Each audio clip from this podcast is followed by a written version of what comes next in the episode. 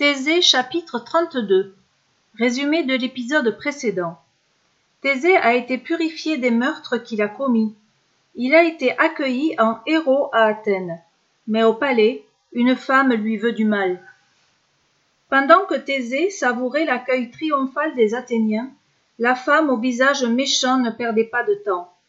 Elle avait couru rejoindre le roi Égée dans sa chambre, et elle le mettait en garde contre le nouvel arrivant. Égée, mon roi, mon époux, disait-elle, tu sais que je suis magicienne. Eh bien, écoute mes conseils.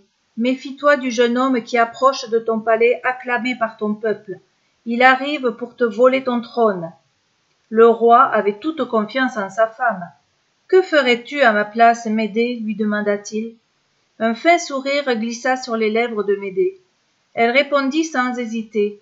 Accueille-le au palais, traite-le en héros, puis envoie-le pour chasser l'abominable taureau de Marathon.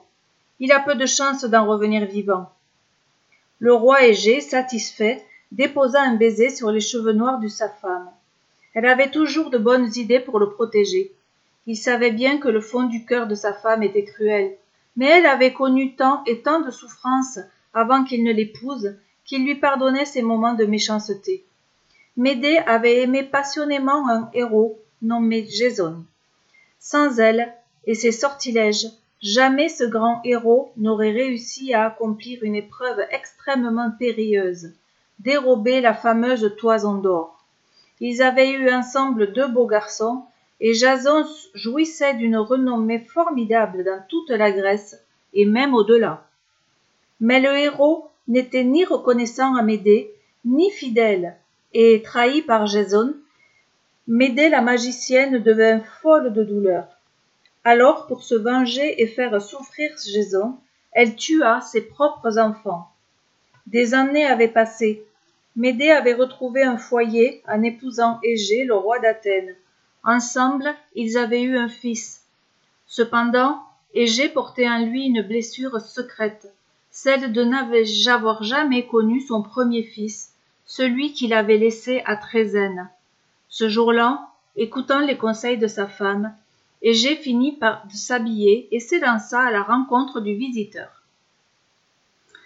Dans les yeux de Médée, une petite flamme dansait. Elle seule avait deviné que le jeune homme qui arrivait était le fils aîné du roi Égée. Elle n'était pas magicienne pour rien. Elle siffla entre ses dents. C'est mon fils qui deviendra roi d'Athènes à la mort d'Égée pas celui-là. Lorsque le roi Égée apparut sur le seuil du palais, il fut impressionné par la foule des Athéniens qui accompagnaient son visiteur. Mais la puissance qui se dégageait du jeune homme l'impressionna bien plus encore. Il pensa que Médée avait eu raison de le mettre en garde et que ce fier à bras était dangereux. Thésée, lui, était ému de rencontrer son père pour la première fois. Il restait debout, immobile face à lui, plongeant ses yeux dans ceux du roi. C'était une attitude bien insolente en vérité. Ce face-à-face ne pouvait pas durer. Thésée finit par s'en apercevoir, et il s'inclina devant le roi. Derrière eux, la foule, un instant silencieuse, recommença à pousser des cris de joie. Alors le roi Égée se força à sourire. Il ouvrit ses bras et fit entrer son visiteur. Thésée fut accueilli avec tous les honneurs. Quelques heures plus tard, il s'installait à la table de son père. Thésée était joyeux, heureux même. Pourtant quelque chose l'inquiétait. En entrant dans la salle du banquet, il avait reconnu le visage aperçu à la fenêtre. C'était celui de la femme assise à côté du roi. C'était la femme de son père, la magicienne Médée. Sa beauté semblait déjà flétrie par l'âge ou par quelque tourment intérieur. Troublé, Thésée ne révéla pas tout de suite au roi qu'il était son fils. Le banquet venait à peine de commencer lorsque le roi Égée prit la parole. Je lève mon verre à la santé de notre invité, dit-il, et se tournant vers Thésée, il ajouta. J'ai une petite demande à vous faire, cher ami. Un monstrueux taureau blanc massacre mon peuple près d'ici, dans la plaine de Marathon. Il crache du feu par les naseaux et il brûle tout sur son passage.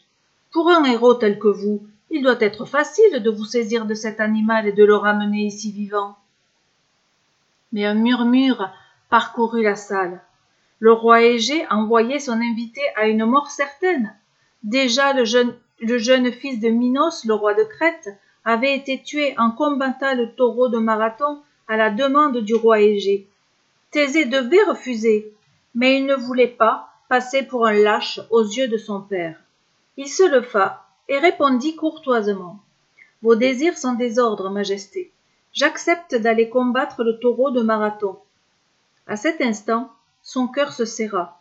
Il venait d'apercevoir une lueur de joie traverser le regard de Médée. Le lendemain matin, Thésée partit à la chasse du terrible taureau. Comme toujours, il n'était armé que de son courage et de son intelligence. Une question cependant l'obsédait. Ce taureau qu'il devait combattre n'était-il pas le même que celui que son cousin Héraclès avait dû ramener à Eurysthée au cours de ses travaux Et si c'était le cas, il aurait aimé connaître la manière dont Héraclès y était pris, avant de s'atteler lui aussi à une tâche aussi rude. À suivre.